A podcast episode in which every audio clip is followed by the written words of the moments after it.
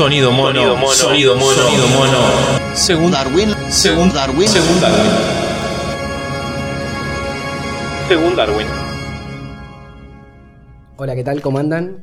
Bienvenidos al tercer programa de Sonido Mono según Darwin. Hola Charles. ¿Qué tal? ¿Cómo va? Este, mm, hoy es un día muy particular porque hace mucho calor. ¿Qué Estamos, estamos, estamos tremendamente pasados por agua. No, y lo más curioso es que nosotros somos- debemos ser las únicas personas en el mundo Que en este momento están cerradas. encerrados en un, Un domingo. En un domingo, en una en un departamento haciendo un podcast. Sí. Y ayer éramos las únicas personas, o una de las pocas personas en el mundo, Jugando al fútbol. jugando al fútbol el sábado a la tarde con 35 Totalmente. grados de calor. No solamente eso, sino que somos cuatro personas encerradas en un ambiente que apagaron el ventilador.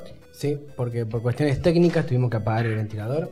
Ese que escuchan que está enfrente mío es Adrián Alberto Tovares. ¿Qué tal? ¿Qué tal? Eh, al lado mío, haciendo ruido con la factura, está Ignacio Luca, a la derecha. Hoy es tu mano derecha. Ah, hola, hola. Y acá a la izquierda, cebando tereré, está Nathaniel García Sanjurjo. para que puedan seguir escuchando este ruido hermoso. Seguimos con el... Estaba largo. Largo, como el de los locos ¿ah? Este, mm, y como el de WhatsApp. bueno, y venía acá caminando para acá el departamento de, de Nata que está en la zona céntrica y veía que estaba todo muy desierto, que no hay casi nadie. Exactamente. Y Parece una película de zombies de cataclismo mundial donde no hay nadie. Sí, pero igual no, no es un ambiente como para zombies. El ambiente zombie es mejor eh, oscuro, de noche, este, sin ruido de paquete de facturas. este, No, igual es un zombie de las 3 de la tarde. sí, no, Eh, no- no da mucho miedo. El zombie, el zombie con anteojos de así, con Sí. gafas de sol. Sí, a mí me gusta más. Pero sí llama a la, eh, a la sensación de inseguridad, ¿no? Porque estás venís caminando solo, aunque estés a las 3 de la tarde por el centro, es como Totalmente. que estás eh, aislado del mundo y cualquier acto delictivo nos, no- nos agarra de imprevisto y sin ayuda. Este, pero de todas formas está lindo que no haya nadie, a mí me gusta, sí. Sí, la ciudad tranquila. La ciudad tranquila. Te agradezco. Este, No, no, gracias Nacho, después. no, muchas gracias. Hablando del tema de la ciudad, voy a dejar esto porque no lo voy a poder tomar si sigo hablando. Este, hablando del tema de la ciudad, estaba pensando justamente en qué curiosa es la conformación de nuestra ciudad, ¿no? Porque tenemos una ciudad que ahora, o por lo general en verano, tiene un cuarto de habitantes más de lo que tiene Sobrepasa. en invierno y que eh, es una población que creció mucho en los últimos tiempos por, por porque no sé, por estas cuestiones mágicas que tiene Argentina de que la población este, de las ciudades aumenta y, la y lo, el resto del interior se va deshabitando. y, Los alrededores también de Mar del Plata se están, se están poblando mucho y bueno, Sí, el sí, centro sí. de la ciudad está preparado para cierta cantidad de que no es La que estamos ahora. escuchaba el término que se estaba, eh, ¿cómo es? Perdón, Sí. aclará que ciudad porque hay gente que nos escucha Dije, desde ¿No dije Mar del Plata? ¿No? Argentina. Mar del Plata, Buenos Aires, Por Argentina. eso hay gente que nos escucha desde Tranquilo. otros países. Código postal claro. 7600. Este, se estaba, estaba diciendo que eh, en, algunos dicen que Mar del Plata se está convirtiendo en otra ciudad del conurbano eh, Otra más. bonaerense, claro, así, con esas características. Mucha población, poca infraestructura, mucho lío, Sí. mucho caos. Este, y gran parte es eso, en parte por la, vamos a ponernos serios, por las migraciones que recibe la ciudad. También. Pero que todos más o menos somos hijos de inmigrantes. Acá, capaz que el más inmigrante es Nata, ¿no? ¿Querés contar un poco tu, Sí. tu paso de inmigrante? O te hacemos bullying. No.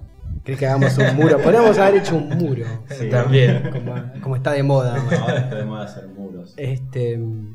Sí, lo empezó Pink Floyd haciendo muros. Claro, y y ahora ya- la gente. No, el Berlín fue después. eh, La gente no lo sabe eso. Venimos acá a desmentir. Este. Y estaba pensando que, bueno, si ven mucho, por ejemplo, mi- nosotros somos, mi familia migra del interior, hay muchas que migran de, de- desde el principio del siglo XX y que tienen familiares italianos, ¿no? Exactamente. Acá, por ejemplo, tenemos a Nacho que es... Bueno, él lleva el nombre de una ciudad italiana. ¿Sí? ¿Cuál es? ¿Cuál se llama Nacho? Milano. Ah, mirá. Que no quiere decir mi. No, no. eh, frases. Y sin embargo no eran de, Anus. no eran- tus parientes no eran de, de Milano. No. No. Este, los míos tampoco. Se lo No, pusieron yo- de moda. Vergara, ¿no es Vergara? No, no. Ah. Vergara tiene, es el nombre de una localidad en en el País Vasco, pero mi familia no viene de ahí, nada. No sé, no sé Claro. dónde viene mi De familia. Bascalandia. Mi, mi familia tiene un origen desconocido y, Claro. y probablemente prohibido, ¿no? No- Sacaron un apellido del sombrero de los apellidos y le quedó ahí. Sí, no, es que es más o, más o menos así, ¿no? El apellido no tiene nada que ver con nada. Le compraron el apellido a cambio de una cabra. Pero bueno, no, mis familiares son como la mayoría de Mar del Plata, inmigrantes del, del interior del país. Y hay muchos que no, hay muchos que, que son inmigrantes de, de- hijos de inmigrantes españoles, o hijos, no, ya no, bisnietos. Claro, sí, sí. Bisnietos de italianos, españoles. A mí me tocó, por ejemplo, estar muy cerca de la comunidad italiana cuando trabajaba en esa zona. el puerto. En el puerto, en la zona del puerto. Exactamente. Este, y es un tema porque eh, son muy distintos a nosotros. Muy Gritan- distintos. Gritan mucho. ¿Qué? Gritan mucho. Gritan mucho. No, ¿Eh? Bueno, les voy a decir una cosa, por ejemplo. Allá en el puerto están los italianos posta, que son dos o tres, porque tienen 90 años. Este, los que son nietos de italianos o hijos de italianos, que son italianos truchos. Eh, ¿cómo trucho? Son italianos truchos. O sea, por ejemplo, eh, conocen 10 o 12 palabras en italiano y las repiten constantemente. Este. Hacen gestos en demasía más que los italianos en serio, por ejemplo. Em, se dejan bigote. Ah, bueno, eso es un Eh, eh, el montoncito. el montoncito. Hacen el clásico montoncito para referirse a casi cualquier cosa, porque como no lo saben usar, como no lees, que no, no nacieron con eso. Claro, lo- lo Una mozzarella, dame. Claro, dicen una mozzarella y lo hacen con el gesto de montoncito. Exageran cosas innecesarias. Este. Y también, em, ¿qué más? Por ejemplo, bueno, se dedican a, a- casi siempre a la, a la, pescadería, al, al puerto, ¿no? Al, al- al- ¿Dónde Si sale? están en el puerto a pescar, está bueno. ahí está, se dedican a pescar. Eh, y Sí, sí, no totalmente. Y no, este. Sí, o, o- no sé si falso, pero han, han mamado lo que sus padres o abuelos han traído de Italia y ellos se piensan que solamente es eso. Bueno, el tema es este, que el italiano de, de Mar del Plata común ya perdió un poco su cosa italiana y si bien tiene algunas cosas de italiano o, más o menos, no este no no llegó a si bien tiene algunas cosas de italiano. Este no tienen las cosas más eh, esenciales. Ahora, el italiano del puerto ya es un tipo italiano distinto, ya es un italiano como artificial, como quiere seguir a pie sus costumbres y todo eso, pero ya no es un italiano. No, es una- un italiano argentinizado, ya un argentino tratando de tener rasgo italiano. Sí, sí, exactamente, es como un imitador. Un imitador de, de mala muerte. Este, Preguntale a. No saludaste cuando nos nombraste. a- nos van a sacar del aire. ah, nos van a sacar del aire, perdón. Está con nosotros el primo de Cacho. Em, sí, perdón, lo que pasa es que ya para mí es como parte del paisaje. ¿No? Es que se, se- como que se me. Se confunde con el se paisaje. confunde con el paisaje. Este. Chicho me parece que se llama. ¿Chicho se llama? Ah, Chicho. Encima Ah, te equivocás el Chicho. nombre, boludo. Eh, no, es que. Bueno. Chicho, Chicho es un apodo muy italiano, por ejemplo. No, no, no, no, perdón. no, no, no. Chicho. Chichones. Chicho es un apodo muy de italiano Ah. argentino, del puerto. Chicholina. Andalo de Chicho, te dicen. También. Eh, Ah, mirá vos. No, no- No me suena. No me suena para nada. Sí, no, ah, estás en mí. grabando en el Claro. ángulo, cosa que no hiciste ayer. Este, también otra cosa que tiene el italiano de acá es que no, si no se dedica al puerto, se dedica a cosas que no tienen nada que ver. Por ejemplo, qué sé yo, yo conocía a uno que se hacía los retanos y era peluquero. Y ejerciendo, me vas a decir que sí, qué sé yo, que, que la, la El barbero no El es. barbero, el barbero es de Sevilla. El barbero y todo eso, como que el italiano. Pero no, no, no tenía nada que ver con, con Yo pensé que arreglaba, qué sé yo. Sí, claro. eh, A lo que voy, no tiene una peluquería Problema, italiana, para decir de alguna forma. No, tiene una peluquería común como la de cualquiera, pero es coafer, sentar. se ponen coafer Claro, y no es sale. coafer, claro. Bueno, también, por ejemplo, de- respetando la- la- las raíces italianas, los italianos acá tendrían que haber traído, por ejemplo, las viejas gelaterías con el helado hay alguna una variedad de helado que es caliente y todo, pero se pusieron una heladería común y corriente Sí, a la Argentina. Ay, voy a decir una que no voy a decir la marca, que sí, que particularmente tiene un buen helado, que está en el puerto y que todo. La salida en el puerto es ir a esa heladería a comer, que es una heladería muy chiquita, entonces no tiene espacio para comer Claro. ahí. Se te derrite el helado. Pero sí, es Apenas reto. te lo sirven. Cierto. 3 segundos. Y siempre estaba el mito de que esa heladería que tiene el nombre de una localidad, de un. De un no, no es una, no es parte de Sí, Italia. la dejate de no. Bueno, es San Martino. Ahí está. Ah, le digo, le digo, le No, digo trucha. no te cobran, boludo. Ah, no, no, yo no porque me cobre, sino porque me vayan a buscar, es mi problema. ¿no? Claro. que vayan a golpear la Yo puerta. tengo que ir acá a la casa de Nata. Termas de Rionda. El mito, el mito, bueno, ustedes saben que San Martino es, no es parte de Italia ya, es una parte independiente. Y ellos supuestamente se van allá eh, todos, los, eh, todos los inviernos a em, como a inventar helado nuevo, Hasta allá se a conseguir recetas nuevas y qué sé yo. Y también estaba el mito de que allá tenían una heladería que llamaba Mar del Plata. Es que fueron tantas veces a buscar cosas que se quedaron. ¿no? Claro, claro. Y si nos ponemos Claro. una cama fácil. Los empleados no están muy contentos. ¿eh? A nosotros no nos llevan por lo pronto. Sí, sí.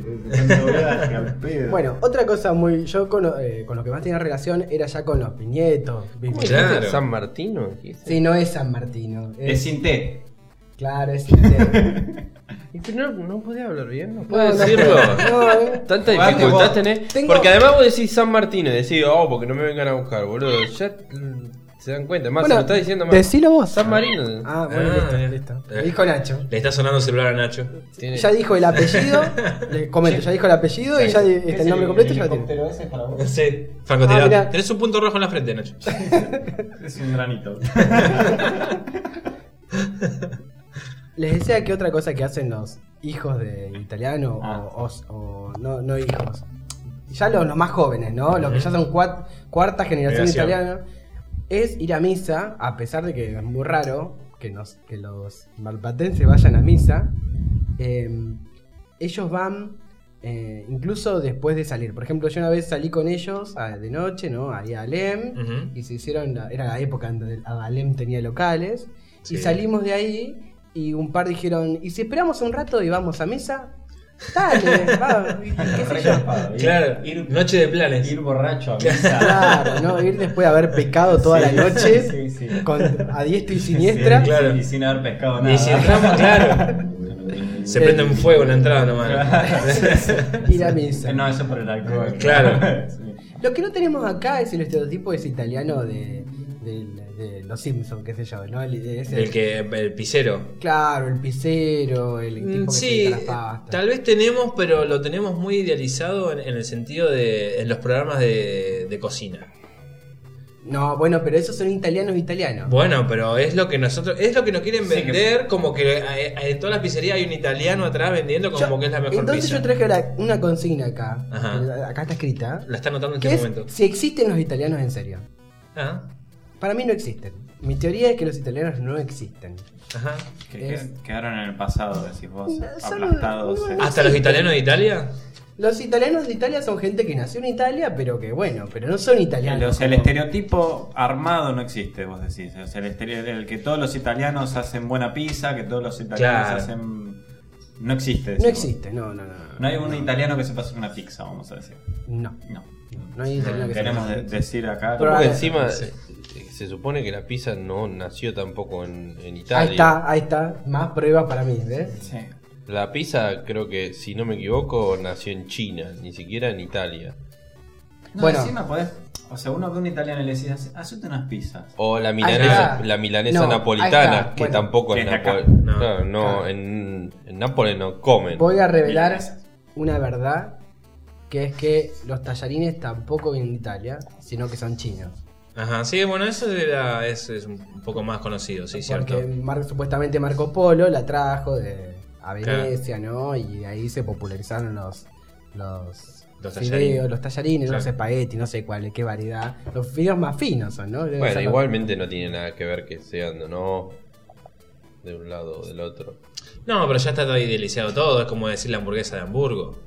Y ellos, ah, bueno, pero la pizza de Italia, la milanesa de Milán, ya está todo idealizado de esa manera. Pero bueno, ahora eh, Y la Mariano, española tampoco es española. Claro. Ahí está, ya está. Mariano quiere ir ahí en contra de todo eso. Bueno, vamos a ver hasta dónde, hasta dónde lo acompañamos. Sí, digamos que entre que lo matan los desenmarinan Esa- y, y este desmintiendo todas las raíces sí, sí, sí. las raíces italianas, eh, vamos a quedar el- nosotros dos para el próximo programa. Toto.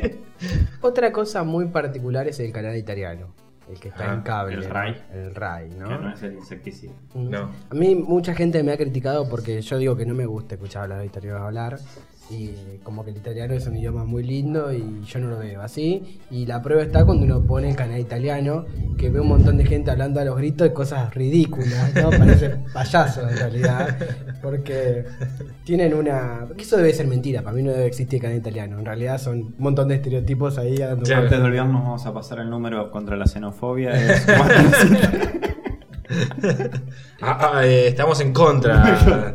Sí. Por las dudas, si no se ha dicho antes. Yo, hay- si hay cosas que no tolero, la gente que, que no respeta otras costumbres. Claro, sí, sí, y yo a los tampoco. italianos. Adrián Tobar es mi nombre, estoy en contra. ¿Y la cosenofobia la conocen? La cosenofobia no. Ah, chiste mal. Es parecido a la tangentofobia. Este... Somos nerd acá. Acabamos Un de- chiste matemático. Sí, chiste de matemática. Nos estamos quedando sin material. No, porque eso es por trigonometría. No, la cosa del canal italiano es que uno escucharlos gritar, a mí me molesta. Están como hablando, eh, vamos, vamos, eh, así. Y la otra responde, eh, vene, vene, y así, están a los gritos. Estás, estaba jugando los Sims, me parece. No, no, no, no, no. no, eh. Eh, para, para, para. No, y intento. A mí me dijeron también, en realidad me contó Borges, después les cuento por qué, que cuando uno escucha hablar a los italianos, de alguna forma, no, no lo dijo Borges, pero que de alguna forma cuando uno escucha hablar a los italianos, es como que eh, le entiende cosas porque son idiomas muy primos, no muy parientes, no vienen Sí. del latín los dos. Yo no lo entiendo nada lo que dicen los reyes. Sí, encima hablan los gritos. No, no- ¿Nunca te pasó que ponerle que querías ver un partido jugaba Sí, Exacto. lo he visto. y te toca que lo están pasando en el RAI y vos decís, no, ¿por qué? Porque encima uno que por ahí disfruta un poco que lo relaten y qué sé yo. Y, y- y le No, ponen tanto énfasis, están Sí, en la sí. mitad de la cancha y vos decís, loco, no, están Yo- en la mitad de la cancha, he no visto- es radio. Yo ah, incluso he visto lo contrario, ¿no? Que ah, pasan como 20 minutos y no relató nada el tipo. Ah, no un momento ahí- se van del, de un extremo al otro. En un momento va y dice. Porque para mí que se pelean entre ellos. Se pelean entre ellos y después no se hablan. No, no, es cierto, Ah, sí, no, sí. Porque viste, los ta- Por- también se pelean mucho. eh. Y, y son muy rencorosos los italianos. Sí, sí, son sí, muy sí. rencorosos. Este, no, capaz que no te dirigen la palabra en tres años. Una vendetta. La vendetta italiana es no hablarte durante Sí. años. Sí. Y después cuando te, te van a hablar, te dicen, ¿te acordás? ¿Te acordás De aquel partido. De aquel partido, que no me la pasaste. Sí. Los cubre pileta. ¿Alguien entiende a Mario Bros? En cuanto a. Porque. Qué curioso, Mario. Sí, es raro, porque- Italiano plomero. Porque dijimos Sí, pizzero, dijimos exacto. heladero. Plomero no dijimos. Pero lo más curioso de Mario Bros es que es un eh, fontanero italiano Creado que habla inglés y es japonés. O sea, es una cosa muy extraña. americano, claro. sí, no, no, no, muy, muy, muy ¿Y, y curioso. los honguitos qué, qué vendrían a ser? Porque nunca. Yo he encontrado cucarachas, patos con. ¿Cómo se llama? Patos con espinas en, en las alcantarillas nunca encontré. No, tampoco. No, tampoco. Eh, Es un mundo. es parece un que tiene. Y encima se va. ¿Qué pato? No, es como un pato, no es un Claro. ¿Pato? ¿Tortuga? Una tortuga con caparazón, Un ¿no? caparazón, pero no tiene no es como un patito. Pato con Ah, caparazón. hay uno que es medio raro, que es una tortuga. Sí, Es una tortuga. Sí, es una tortuga. Bueno. A pesar de todo, es una tortuga. No parece. Sí, ya sabemos cuál es.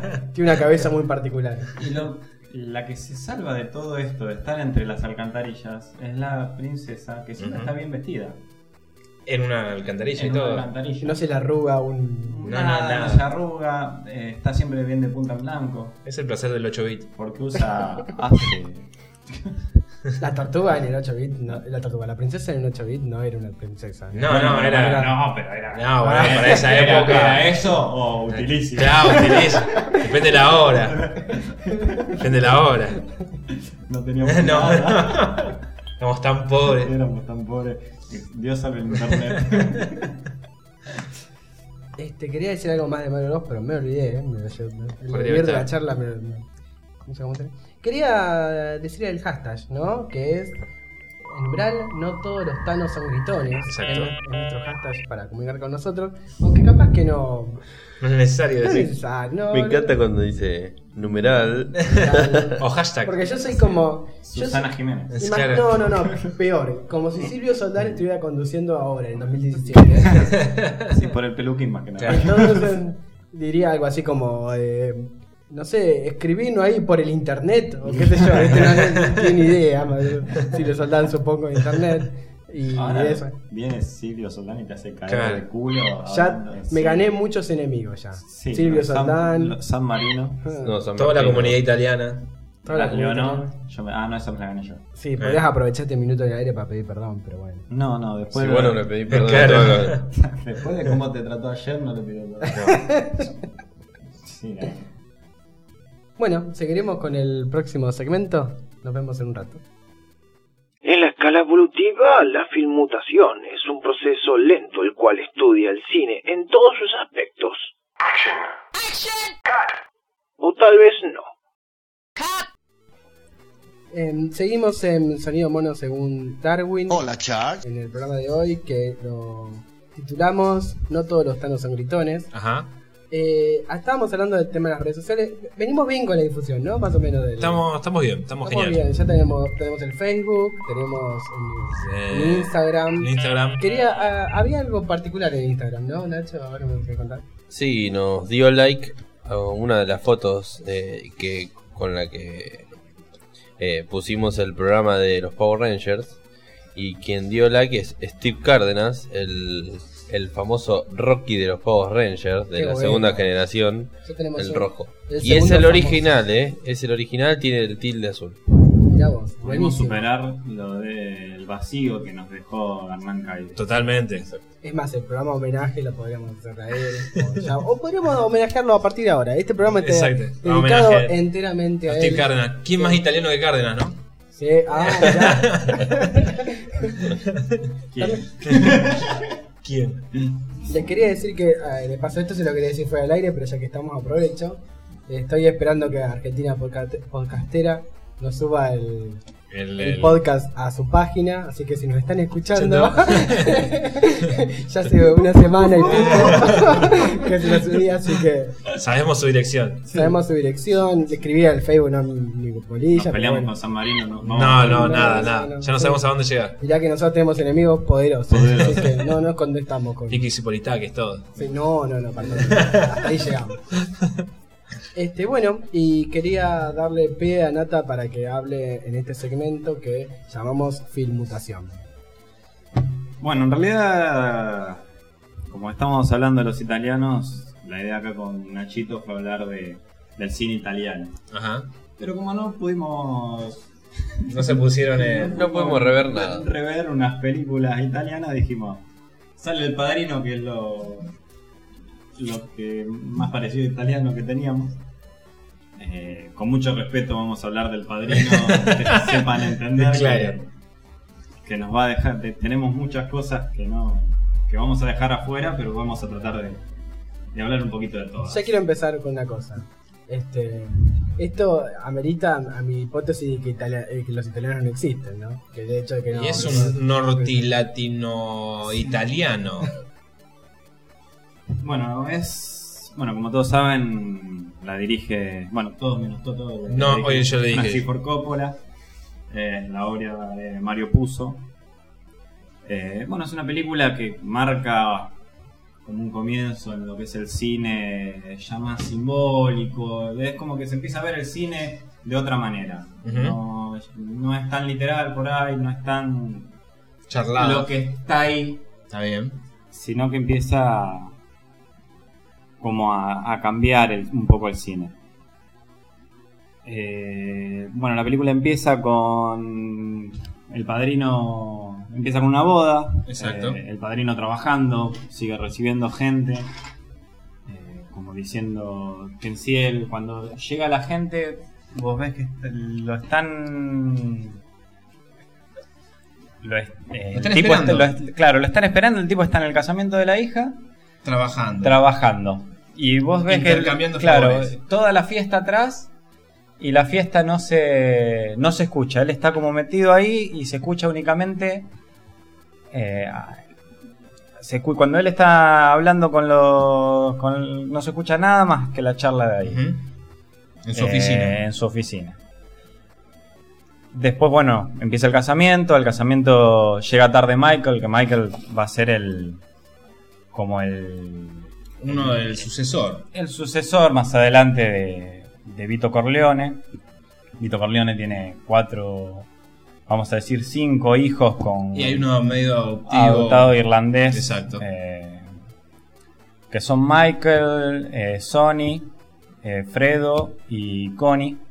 Connie, que es la mujer de, de Rocky, Exacto. que Nacho no vio, Que no es el de los Power Rangers. que no es el de los Power Rangers. No es el Power que, Ranger sí- que también es la hermana de Francis Ford Coppola. Ah, ese detalle yo no tenía. Eh, Nicolas Cage es el sobrino de Coppola. Está bueno, eso sí. Ahora eso sabemos sí. por qué trabaja Ah, Nicolas claro. Cage. Eh, bueno, cada nombre, cada nombre de, de los personajes del padrino es como que define más o menos su personalidad. Tenemos a, a Sony, que, a, perdón, a, sí, a Sony que es san- santino, como el más sangriento, como el más... sí, sí, el más verborrágico. verborrágico, el más calentón. Eh, Michael, que es. El más pensativo. Sí, o el más melancólico también. El que. El que está. A su vez está fuera de todo. El tipo no reconoce el trabajo de su familia. Eh, Sí, él está ahí. Nunca. Nunca termina de. Como de aceptar el trabajo que tiene la familia. Bueno, hasta Hasta que se tiene que hacer cargo. hasta, hasta que se tiene que hacer cargo.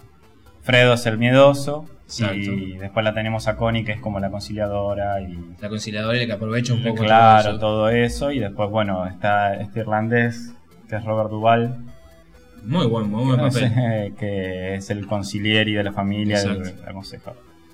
Eh, Coppola juega mucho con, volviendo al tema de que están encerrados, juega mucho con el tema de las peceras, de como que están encerrados en una pecera todo el tiempo y por eso no... eh, lo que es del padrino, lo que es el, el business que dicen ellos, Claro. es, siempre están metidos ahí. Bueno, pasa la boda, empiezan a mostrarte más o menos cómo se maneja eh, El negocio Vito familiar. Corleone con la recibiendo todos los favores. El tipo no pide plata, pide que siempre intercambia favores, amistades. Eh, por ejemplo, viene un el ahijado que termina pidiéndole un papel eh, En una película. una película y le cortan la cabeza a un caballo para, del, director para que para que acepte. Una escena, la escena capaz que más recordada de la película eternamente. Sí, una de las escenas Claro. más, más recordadas. Parodiada en Los Simpsons. Sí, en Los Simpsons. El capítulo cuando tiene eh, Lisa en caballo. Bueno, caballo. eh, Es el pony. ahí le hacen un montón de homenajes Sí. en Los Simpsons a- padrino. Sí, ya el de Tony el Gordo es el principal. ¿no? Cuando, bueno, a medida que va avanzando la peli, eh, bueno, vamos viendo a cómo, cómo es el proceder de, de Vito Corleone hasta que, bueno, le disparan. En el momento que le disparan, él está comprando naranjas. Eh, vamos a ver en las tres películas que las naranjas o el color naranja Está resaltado. eh, resalta todo el tiempo. Cuando están, cuando balean a, a Vito Corleone, estaba comprando naranjas. eh, bueno, mismo por ahí adelantándonos en la muerte de él. eh, de Vito. eh, de Vito Con su está- nieto. con su nieto estaba con una naranja En entre la los boca. en la boca. También en Los Simpsons. También en los Simpsons. También, perdón, interrumpo vuelta. La parte esa en que Homero toma la dona y dice, más que buena dona. Eh, Bueno, esa es de la segunda parte. Claro. Eh, en ¿no? realidad no está imitando a Vito Corleone, está imitando a. Ahora no me sale el nombre. eh, Pero es otro. Claro, era el capo De otra mafia familia. que, que como que derroca Claro. Eh, Don Vi- Vito. Don Vito, en ese momento representado por Robert De. Niro. La película va avanzando, cuando balean al padrino lo llevan a... Lo llevan a un hospital, una salita, que en esa salita bueno, esto es más o menos como para que jueguen un día si la ven. Todo es el número 2. Él está en la camilla, en la, el- La en la cama habitación número número dos. 2. tiene dos, un suero y otra para la de la sangre. Tiene un sándwich partido a la mitad. Cuando Michael espera a alguien o piensa que van a irrumpir a asesinar al padre, la cara está partida a la mitad. Y ahí como que Michael empiezan a mostrar el camino de Michael a convertirse en lo que es el padrino, cuando, cuando le dan el laburo de... Bueno, Michael en ese momento sale, le pegan una trompada. Eh, Michael uno- es Andy García, ¿no? Michael es Al No, Pacino. Al Ah. Al Pacino. Andy García después entra, pero. Eh, Michael- eh, Andy García en la tercera. Ah, Eh, bueno, eh, Michael le, le encomiendan el trabajo de matar a, a- al padrino lo balean por, por no meterse en el Exacto. negocio de las drogas. A Michael lo, lo que hace es matar a, a estos dos que lo balean al, al padre, al policía y, a, y al otro mafioso y, y él vuelve, se tiene que escapar a Sicilia y es como un, Un vol- una vuelta. una vuelta a sus raíces, a reconciliarse con todo y bueno, cuando está tratando de, de volver a todo a hacer algo lo más normal posible, se entera de que matan a Sony, que vamos a pegarle porque iba a matar al, al cuñado. Balean a Sony, a su vez matan a la mujer que se con la Que que, se que casa y bueno, vuelve para entender bien el padrino se tiene que hablar de religión todo el tiempo. Si vos ves, eh, bueno, el padrino es el Godfather, el Godfather es el Dios Padre. Eh, el Dios Padre quiere decir que si bien es, el padrino vendría a ser Dios, Michael vendría a ser Jesús y lo que ves en toda la película es el, cómo se convierte Michael en, en el padrino, cosa que en la 2 vos ves como un- algo inverso, porque ves el paralelismo de Don Corleone convirtiéndose en el padrino y Michael llevando a cabo todo, todo. Todo para que eso suceda. bueno, la, la peli más o menos termina la primera con, con una escena espectacular, que es cuando deciden nombrarlo el padrino del, del sobrino, y, y él mata todas las cabezas de las cinco familias y se transforma verdaderamente en el, en el padrino. La segunda película, bueno, como estábamos más o menos diciendo, más o menos se maneja con el tema de- del paralelismo entre De cómo llega. de cómo llega a ser el, el padrino Vito. Y vas viendo un camino más sinuoso de Michael, con más, como más errático. eh, ya es como que empieza a, a- a- un camino un poco más sinuoso, digamos. Eh, después tenemos también, bueno, está plagada de metáforas, está plagada de un montón de cosas. En un momento cuando va a repartir los hoteles, que se reparten la plata de, de cada casino, eh, tienen una torta y empiezan a repartir la torta y a su vez dicen, bueno, vos te vas a quedar Eh. con esto, vos te vas a quedar. Si buscan, hay miles, mucha, mucho simbolismo. Es una película muy pesada, muy para estudiarla. Eh, es perfecta en, en cuanto a que no tiene muchos puntos eh, eh, frágiles. O sea, eh, No, no, es una, es una historia muy concisa. muy concisa. Sabe y, buscar eh, muy bien lo que tiene Claro, que a ver, de concisa no tiene nada, pues son tres horas que dura. pero. Sí, No, me- Imagínate si hubiesen rellenado. Eh, sí, claro. sí, sí, sí, se rellenaban era Batman vs Superman. Claro. Tipo Dragon Ball Z, así, Claro. una hora mirando dos. Eh, Después la 3. Eh, La 3 es como un poquito más. A mí no me gustó tanto. Es, es buena, es buena como, como cierre.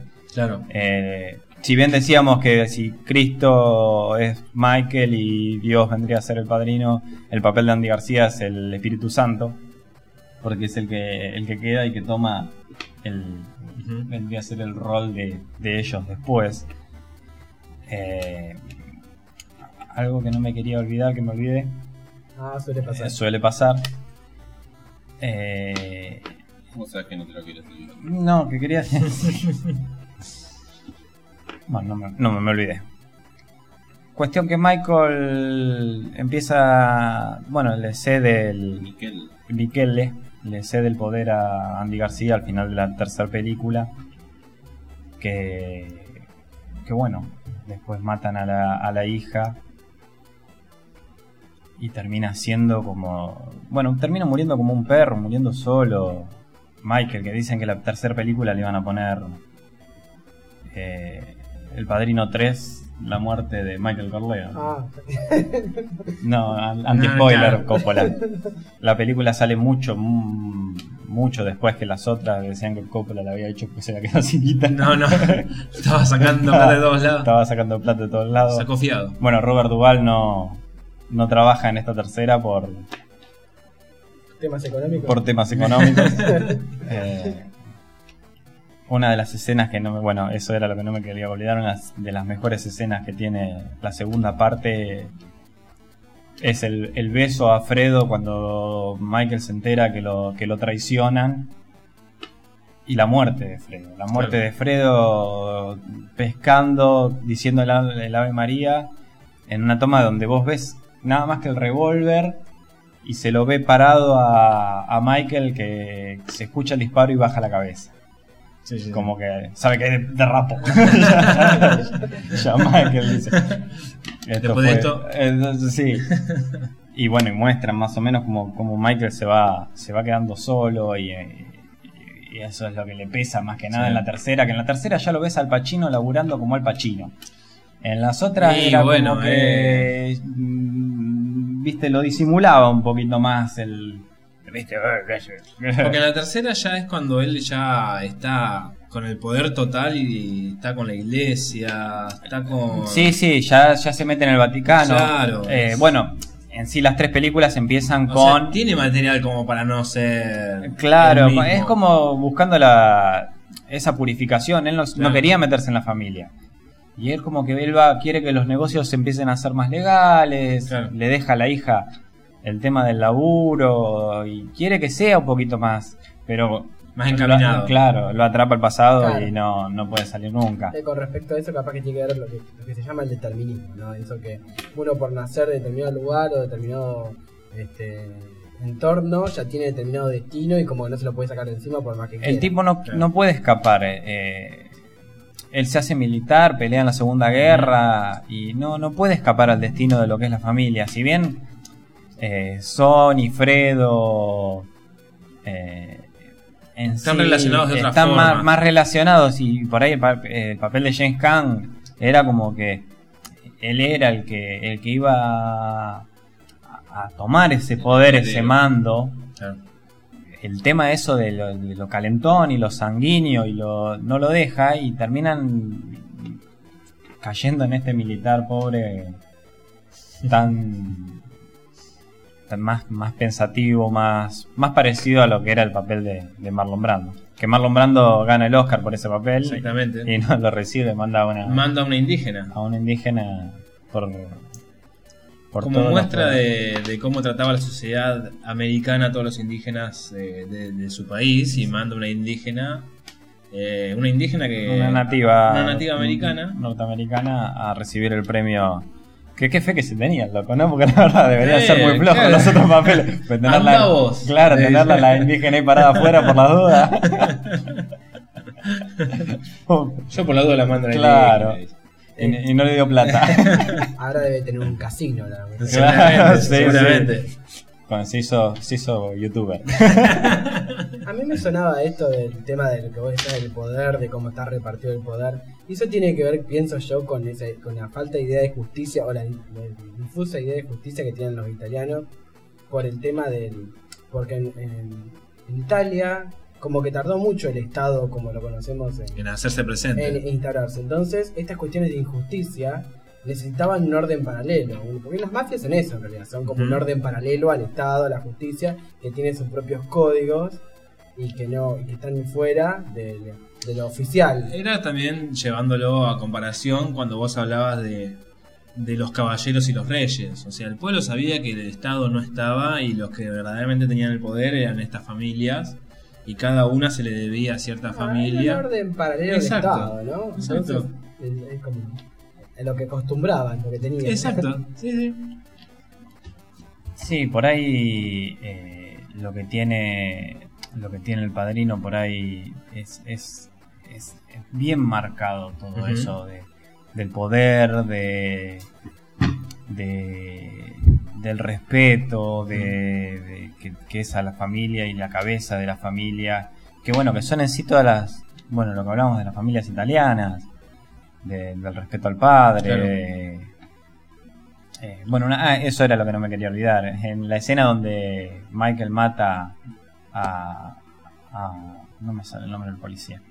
Manda, mata, bueno, mata a este policía. A él le dicen que pegue dos tiros a cada uno. Le pega un tiro al mafioso eh, y dos tiros a- Al policía. al policía. Ya eso marca que el tipo ya está empezando a hacer lo que quiere. Claro, claro, sí, sí. Y cuando el tipo se va, le dicen 40 millones de veces que largue el arma. El tipo larga el arma y patea la cámara.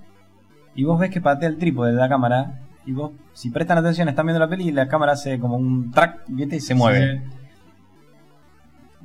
Que no sé si estaba eso en el guion. Pero lo dejaron como para decir, bueno, esto es una película. Claro. Ustedes están viendo una película, no están viendo eh, La no- no realidad. la realidad, que es el paralelo. O sea, siempre quieren eh, mostrar eso. O sea, no, esto no es real, no. Y eso es lo que tiene de, El mejor como de ejemplo que- genial el padrino. A mí una, una escena que me encanta, que es cuando Vito Corleone está en el hospital, después de los balazos, y está Michael en la puerta del sanatorio, y va, va a agradecerle a una persona porque le había conseguido un trabajo de un panadero, Sí. y le lleva Enzo, flores. Enzo el panadero. El panadero. Otro... Y le lleva flores, entonces Michael le dice, sabía que lo iban a venir a buscar porque sabía que estaba Vito no muerto, estaba mal, lo iban a venir a volver a buscar. Y le dice, vos quédate acá conmigo, le dice.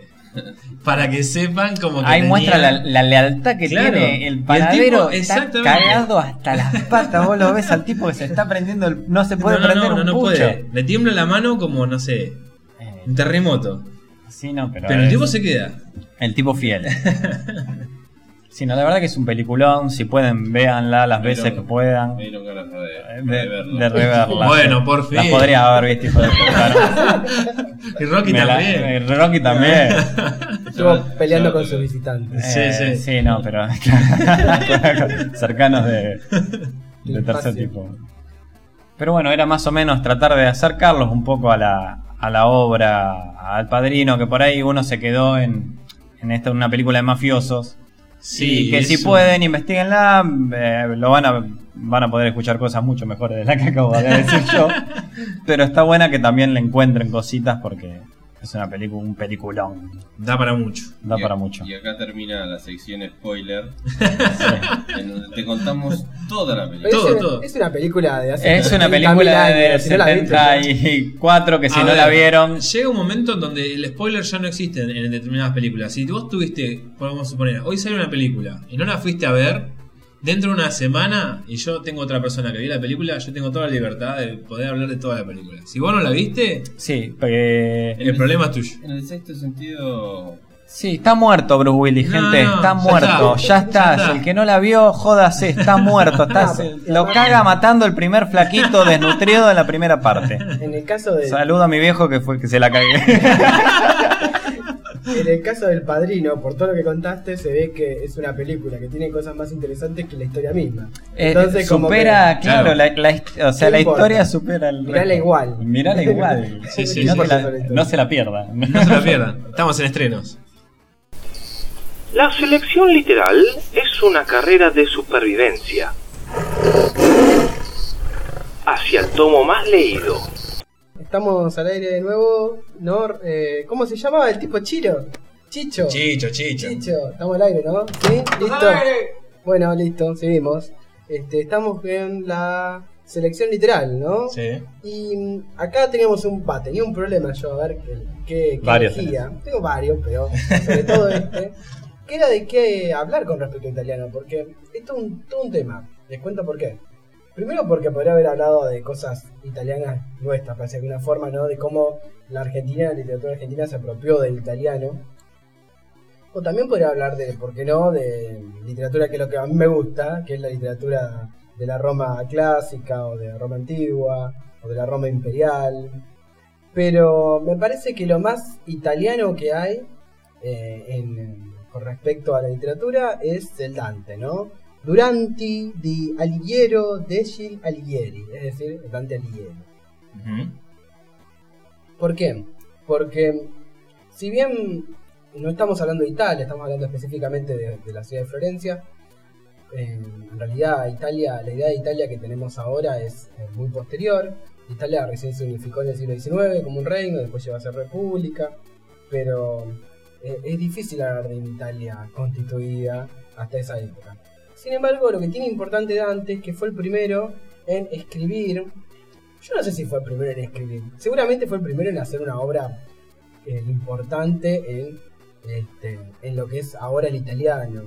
En realidad es el dialecto toscano, ¿no? De la, época, el dialecto que se hablaba en Florencia.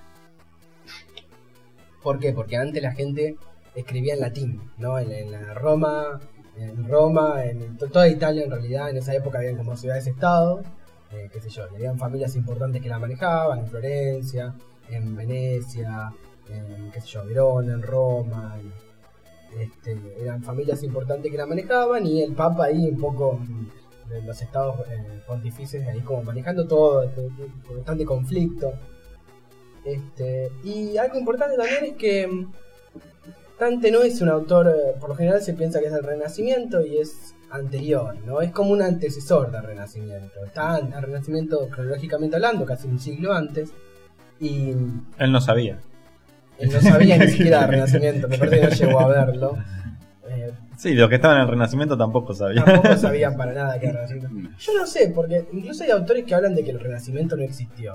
Es decir, que fue algo difuso, en realidad no fue tan así, no fue tan tan tan importante en- en- como para decirlo, la- esa carga ideológica que había de- del hombre del hombre y del humano y de qué sé yo, de que ya dejaba de ser el centro del, del pensamiento, eso dicen que mucho no existió y que en realidad fue un poco influenciado por los griegos, que, que venían por la invasión turca, bueno, un quilombo. Sí, pero la práctica, es, eh, la teoría siempre es posterior de la práctica en estos casos. Y, y es como que va a la discusión. Es que si eso. pasó tampoco le importó mucho. Es que no lo- en ese momento nos dijeron, che, vamos a hacer el renacimiento, Claro. copate. A ver si nos organizamos. A ver si nos organizamos, hacemos el renacimiento, ya estamos en hora. Ya es hora de abandonar esta ideología anticuada. y, y hagamos un renacimiento. Y bueno, la cosa es que mm, este, a mí me gusta esa, esa idea de que Dante como renovador del lenguaje y es de alguna forma el que es como el, el ícono del lenguaje italiano para el mundo, ¿no? Es la persona reconocida en el mundo por, el- por, por llevar la cultura italiana, incluso acá creo que el Instituto de Idioma acá se llama Dante Mirá. digamos, estilo de Cervantes en español o Shakespeare en Inglaterra, bueno, tenemos a, a Dante que incluso antes de una formación de Italia ya está escribiendo algo así como yo les decía otra vez como un texto épico, ¿no? Porque de alguna forma eh, la Divina Comedia es un texto épico. Este, algo importante decir de Dante es que fue un personaje político de la época, además de ser un poeta, era un personaje con cierto peso político que peleó en determinadas guerras, incluso en los conflictos de las ciudades-estado que tenían entre sí, y que murió en el destierro, ¿no? No murió en su Florencia, en su ciudad natal, donde él participa activamente, sino que murió en Ravenna a causa de los problemas políticos que tenía con las figuras del momento. Entonces, antes de morir, obviamente, ¿qué pensaba Dante para castigo de alguna forma para sus eh, enemigos y elogio para sus amigos? Y hacer un texto básicamente donde él coloca a las figuras de la época en el infierno, en el purgatorio y en el paraíso según le conviene, según le gusta, según le parece no le parece. Es media discutida esta idea igual de todas formas. En la capilla Sixtina eh, hay una imagen de Cristo donde está como de juez y está en una parte los, los que van al infierno y los que van al cielo. Y se dice que cuando Miguel Ángel lo estaba pintando había un cura que le hinchaba las pelotas, ¿viste? y agarró y lo puso, lo pintó, lo retrató en los que van al infierno. Ah, Tomá. Tomá, ahí tiene. Bueno, es un tema porque muchos de los que, que Dante condenó acá de esta forma, después pasaron a la historia capaz como un personajes malos Ah. por, por cuestiones de que Dante lo, lo metió en el infierno. Tan solo por una idea de él. Bueno, Borges discute un poco igual esta idea, porque él dice que, por ejemplo, gente que él estima de alguna forma o que elogia, él también lo pone en el infierno. El principal de estos es Virgilio. Virgilio, que algún día me gustaría hablar también de Virgilio, es un poeta de la época romana, capaz que el más importante, y es de alguna forma el maestro, el maestro, no el maestro porque le enseñó en vida, sino porque Dante aprendió mucho a partir de su obra, ¿no? Este, y es su guía durante el infierno. Dante, eh, digo, Virgilio se encuentra en el limbo, ¿no? Aquel lugar donde supuestamente vivían o estaban los, eh, los paganos, ¿no? Los que no llegaron a. los paganos dignos al estar ahí. Claro. Que era como un lugar que no era el infierno del todo, pero era el infierno, nunca iban a poder verlo a Dios. Perdón que te pregunte, ¿no es como un purgatorio? No, No. el limbo, el que está en el limbo está condenado eternamente a estar en el limbo, porque tuvieron la desgracia de haber nacido después de Jesús. Entonces, como no, no llegaron a- a- al bautismo, lo- por ejemplo los nenes, ¿se acuerdan que el tema de los nenes? Que, bueno, en el juego ese, el limbo, viste que está, el nene está pisando todo cadáveres de bebés. Bueno, Sí. porque esa idea del limbo es que los chicos que nacieron muertos están en el limbo porque nunca pudieron Eh, eh, llegar al bautismo. Mira. Y es un tema eso, por eso lo cerraron. Ahora la iglesia romana hace unos años el Papa Benedicto XVI decidió cerrarlo. claro.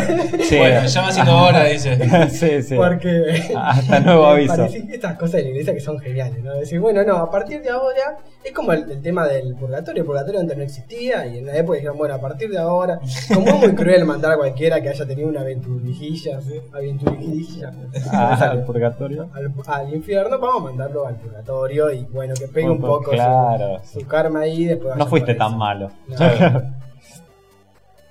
Tu pecado fue no pecar al, pe- al purgatorio, vamos. ¿A dónde lo mandamos? Bueno, la mayoría que están en el infierno, según Dante, están por.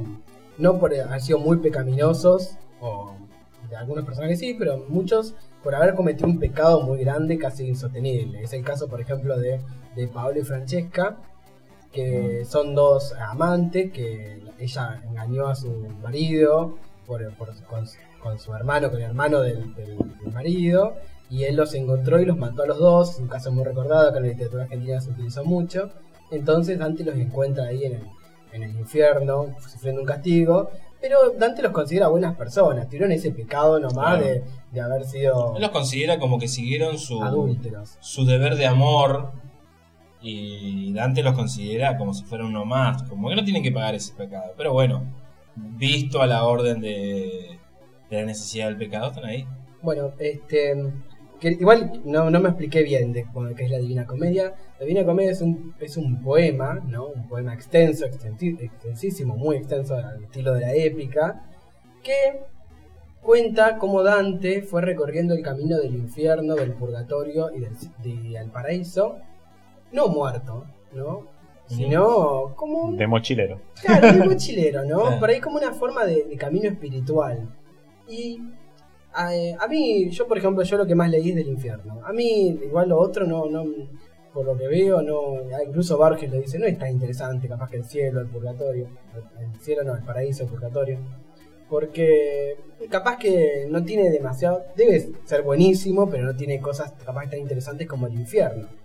El infierno, el infierno tiene como una organización específica de círculos, también lo tiene el cielo, el purgatorio, pero bueno, el infierno se ve más, donde según el pecado que uno cometió, uno está en uno de esos círculos.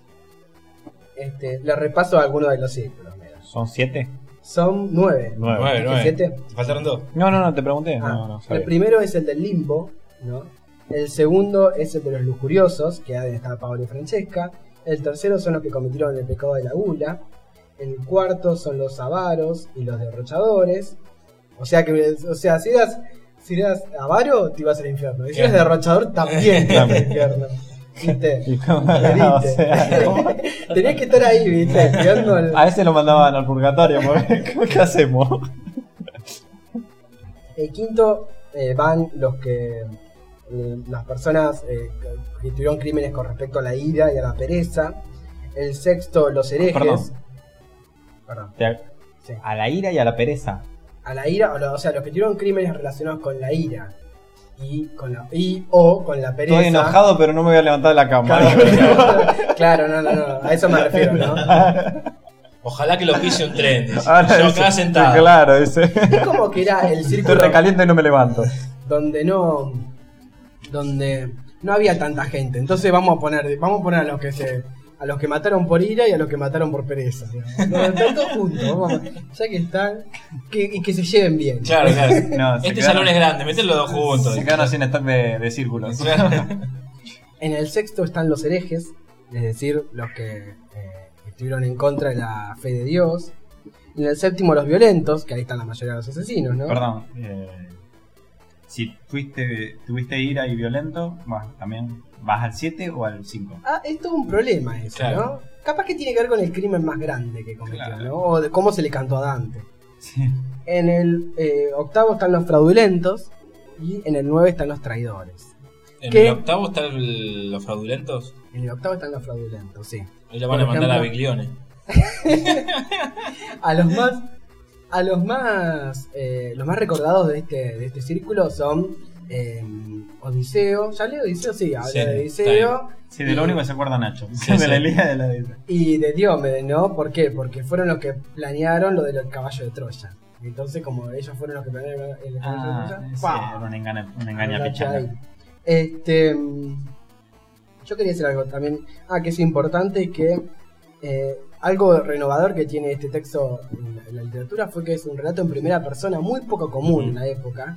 Porque de alguna forma Dante es como un mediador entre la gente que está en el infierno y, y- y el lector. Porque él les pregunta a la gente que está en el infierno, bueno, ¿y vos qué pensás? ¿O vos qué decís? ¿Qué sé yo? Y otra persona habla, entonces uno ve ahí el lenguaje representado del muerto, Exacto. supuestamente, que explica un poco su crimen o la razón, o, o- o manifiesta su malestar, o sus problemas, y qué sé yo. Es una buena forma, digamos, conciliadora que tiene Dante de, de mostrarle a sus enemigos la posibilidad de hablar, incluso. Este, muchos eran enemigos de él. Incluso uno lee la Divina Comedia y se vuelve capaz un poco pesado porque necesita sí o sí que la edición tenga explicaciones de quién era cada uno porque si no no tiene mucho sentido. Vos ves que a Dante está ahí hablando con un Tano y no tenés ni idea de quién es y te enterás que no, que era uno que tuvo tal problema con Dante o que Ah, no te explican, o sea, o que vos en te la época ahí. Claro, sí, sí, sí. Es, algo, yo lo voy a explicar de esta forma. Es como si uno fuese radical, ¿no? De alguna forma, y se dedica a me- a meter en el infierno a todos los peronistas. Claro. Y y después cada uno le va a ir preguntando Sí, sí. a cada peronista y tiene que ir. Este, mm, está hablando también un poco de sus maestros de Virgilio, la que lo acompaña en, en el cielo y en el purgatorio porque Virgilio no puede entrar. ¿Por es qué? Porque como él eh, está en el limbo, porque no vio a Dios, no, no, Se bautizó. no se bautizó, está condenado a no poder salir del infierno.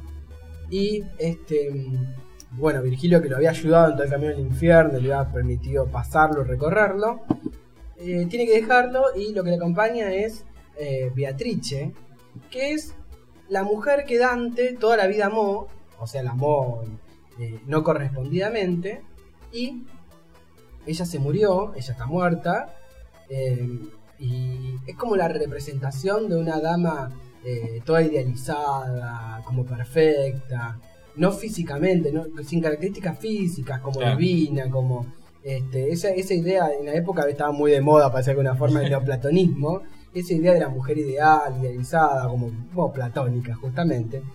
Y es la que lo guía a él, a él en el cielo. Y a- acá Dante es como que, bueno, si bien Dante de alguna forma se ganó el cielo, no la va a poder tener nunca, entonces, digamos, se manifiesta un poco ese matiz de infelicidad por ese tema. Este. ¿Qué más quería decir? Ah, quería hablar un, tema de. Como Dante está en el tema. está en, en el infierno. Habla con estos tipos, lo- los tipos estos le cuentan qué es lo que, qué es lo que sufrieron y qué sé yo. Y este. Y en, esa, eh, en esos comentarios se ve un poco lo que por lo general llamamos un cuadro dantesco. Sí. ¿no? Ese- la, la frase cuadro dantesco proviene de que Dante contempla el castigo que está recibiendo el, eh, su- la persona que está en el infierno sufriendo y ese, ese cuadro es un cuadro como horrendo que causa como asco y horror al mismo tiempo este porque lo- los como la forma de castigo que tiene cada uno de los de los condenados es muy particular. Por ejemplo, a mí la que más siempre me quedó en la cabeza es la que sufre eh, el arzobispo Ruggeri, no, que no es el cabezón. este, el arzobispo Ruggeri es un tipo que a su a, a un tipo, al conde Ugolino, que era como su, su rival, o- lo traiciona y lo deja sepultado vivo, digamos, con toda su familia en un castillo. Un castillo, una fortaleza, ponele, un palacio. Entonces, este conde, eh, como era el, el último en morirse de la familia, dice, cuenta la leyenda, por de alguna forma, que se empezó a morfar a los chicos, a los hijos muertos, o sea, Claro. que, que acudió al canibalismo, y por ese crimen quedó en el infierno. Pero Ruggeri también quedó en el infierno por haberlo matado a este tipo a traición. Por lo tanto, en el infierno está Ugolino comiéndose los sesos de Ruggeri eternamente. Está todo el tiempo comiéndose los Claro. sesos. Y ese tipo de cuadro donde hay una persona ahí comiéndose los sesos eternamente, una persona, es lo que, digamos, la representación clara de un cuadro antesco, ¿no? Algo horrible que causa asco. eh, como cosita, Sí. me da cosita pensar en el, El doctor Chapatín. Este, otra cosa muy curiosa, dijimos que en el noveno, en el noveno círculo está los, los, los, los traidores. Iba a decir los traicioneros. bueno, más o menos. Entonces, ¿quién está? A lo último de todo está el diablo, ¿no? Está Satanás, que es el que traicionó a Dios, es decir, el peor de los traidores, y está como sepultado, y tiene en la boca, eh, por un lado a Judas, ¿no? El que traicionó a Jesús, y en, en sus otras bocas, porque tiene tres, no sé por qué, pero tiene tres, en sus otras dos bocas tiene en una boca a Casio y a otra a Bruto, que son los que traicionaron a- al César, ¿no? Entonces, es muy curioso eso, porque ¿por qué tiene que... Lo pone a, a la misma altura a- al asesino de, de Julio César que al asesino de, de- que mandó a matar a Jesús. Es decir, es como Sí, sí. muy extraño, muy, Elevó a César a nivel de Jesús. a pesar de ser un texto como muy cristiano, tiene Claro. como una marca ahí de, de paganismo muy rara que no- yo todavía no llego a entender. Este, y una cosa que creo que con la que voy a cerrar, que me gusta mucho que de Borges, en realidad que me gusta de Borges, porque hay, un, hay una conferencia muy buena de Borges que habla de Dante, y es una idea que me como que dejó pensando, que es sobre Moby Dick, ¿no?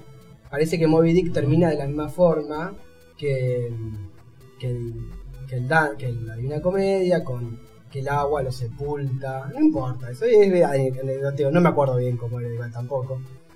Pero lo que dice Borges es que existen dos posibilidades, de que este, de que el autor del Mo- de Moby Dick hubiese hecho eso a propósito, ¿no? haberlo puesto en un final porque se lo acordaba, porque le gusta la Divina Comedia, qué sé yo. Sí. O este también podría ser que de tantas veces que leer la Divina Comedia le salió poner eso casi automáticamente. Inconscientemente. Inconscientemente, claro.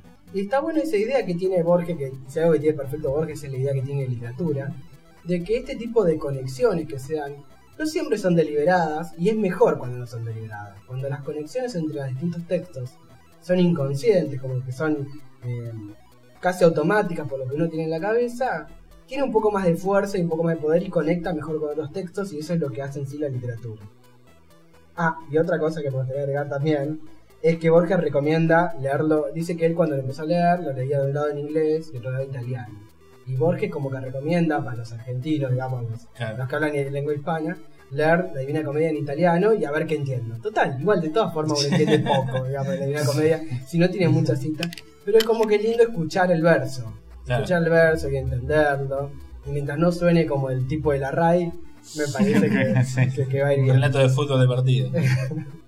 Bueno, cortamos. ¿Cómo de Chilo? Chicho. Chicho, ahí va, ahí va. Bueno, dale. La galliciencia trata de explicar la alegría del hombre evolucionado Dale. a través de su moral y su ética. Cerrame la ventana, prendeme el aire, tráeme una botella de soda grande y despertame al tipo 12 de la tarde, dale, dale. o en proceso de construcción.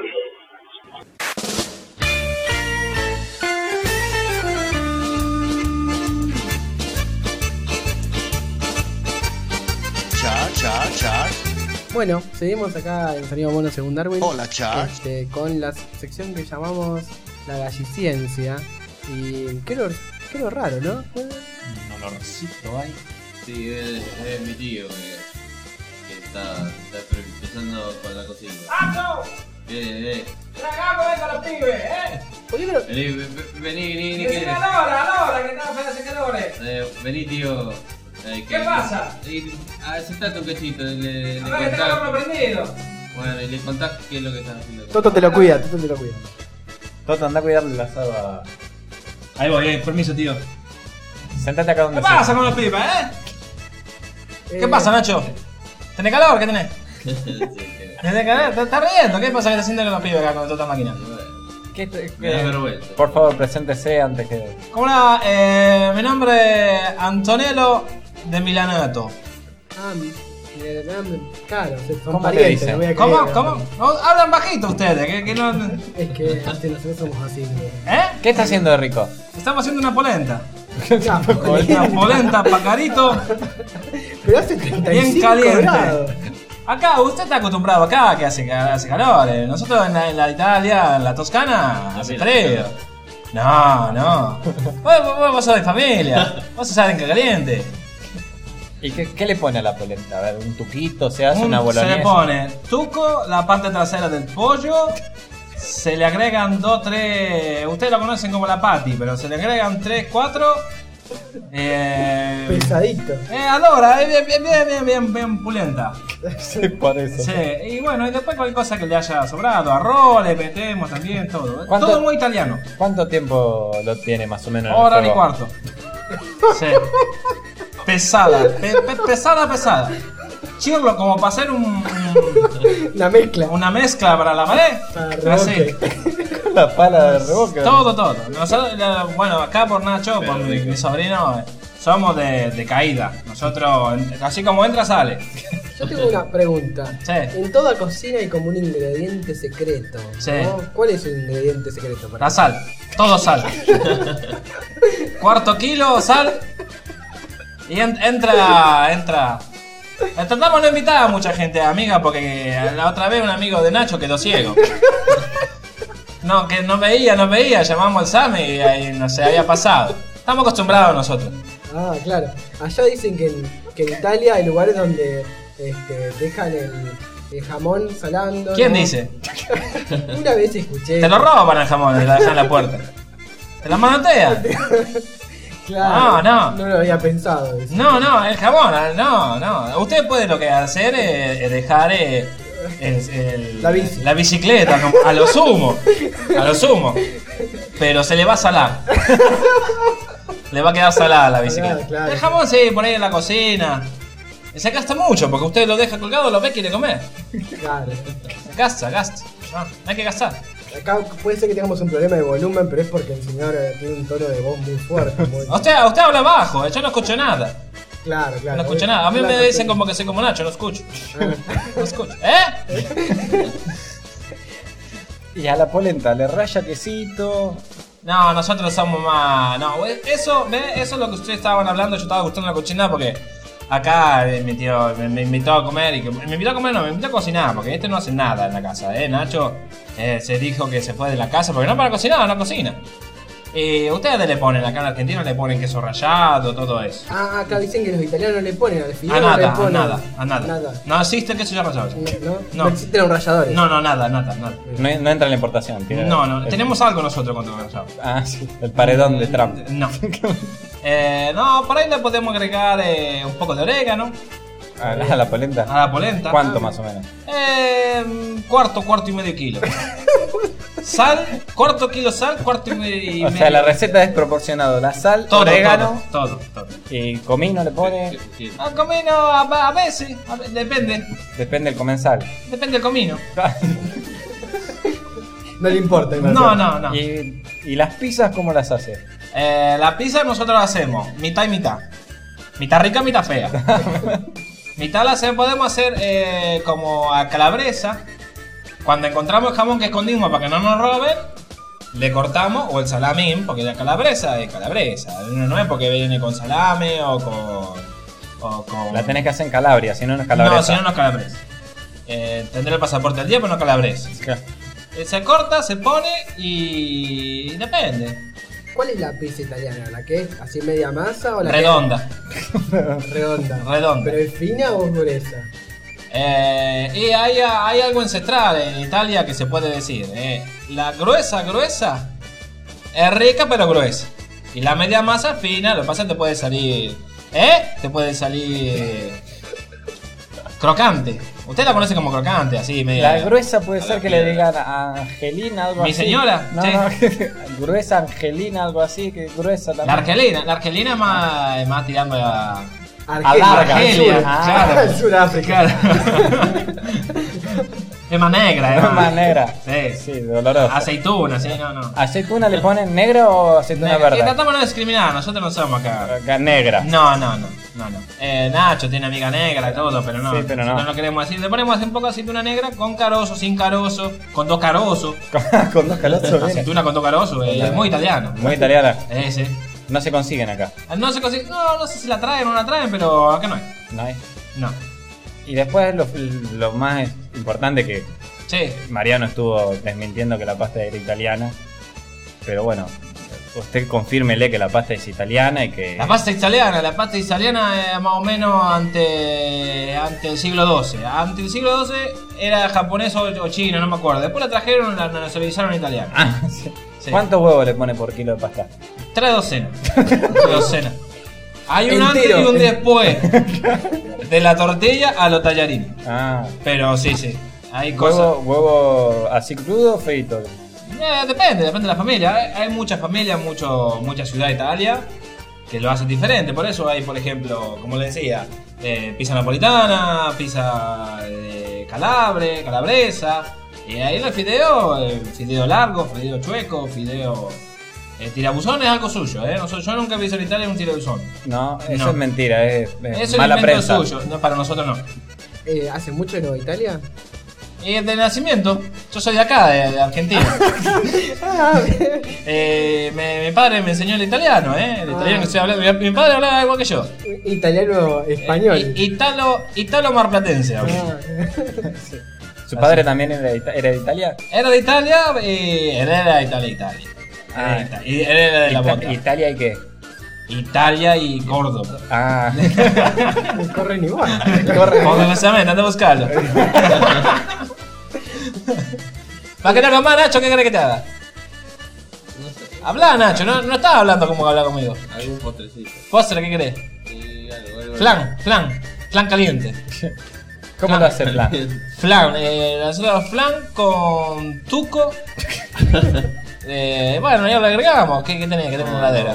no, no. ¿cómo que tengo la heladera? No comprada. Vamos a andar a comprar. No está comprada. chico. La China. Sí, Cosa de la China. Te di, te di plata para que yo lo chino. nah, bueno, patacones que da vos. ¿Y al plan cuánta sal le pone?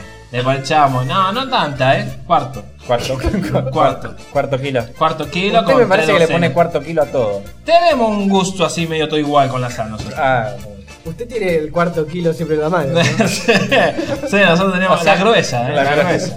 o sea, la mano de usted pesa automáticamente cuarto Eh, kilo. La sopeso el cuarto. Son peso cuarto. Sí. Y tenemos presión alta nosotros. Sí, sí. Sí. Se escucha el bombeo, es una cosa. De vez en cuando uno estalla. Sí, sí. Diferente, po- porque Nacho no viene a comer mucho a casa, si no tiene el latido de que.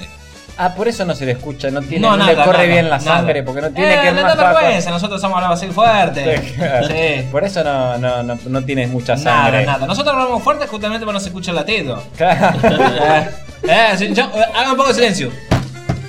Eh, Eh, cuarto kilo de sal todos los días.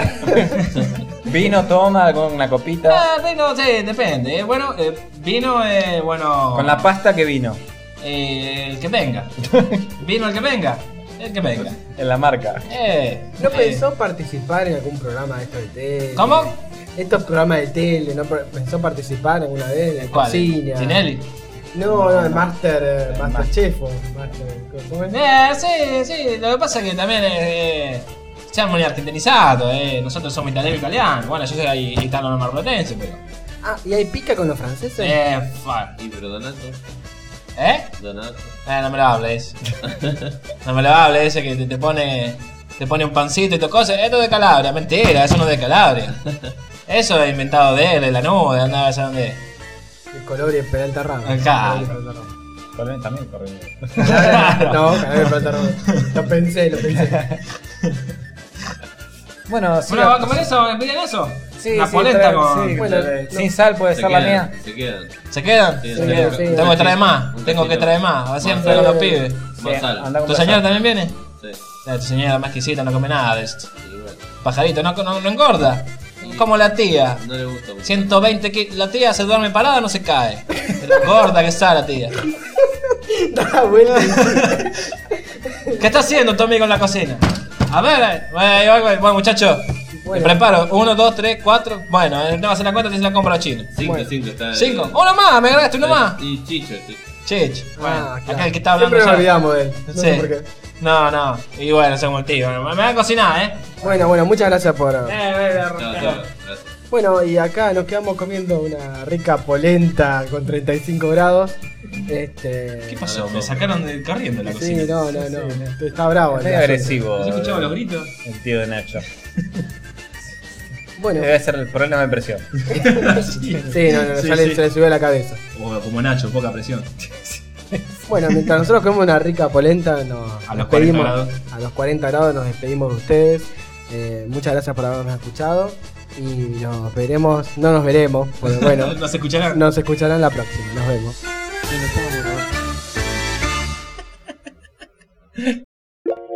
Acabas de escuchar Sonido Mono según Darwin. Hola, Charles. Gracias por llegar hasta el fin del podcast. Ganaste 10 coins y pasaste al siguiente nivel. Puedes seguirnos en Facebook, Twitter, YouTube y SoundCloud. Cada 15 días, un eslabón más de Sonido Mono según Darwin. Hola, Charles.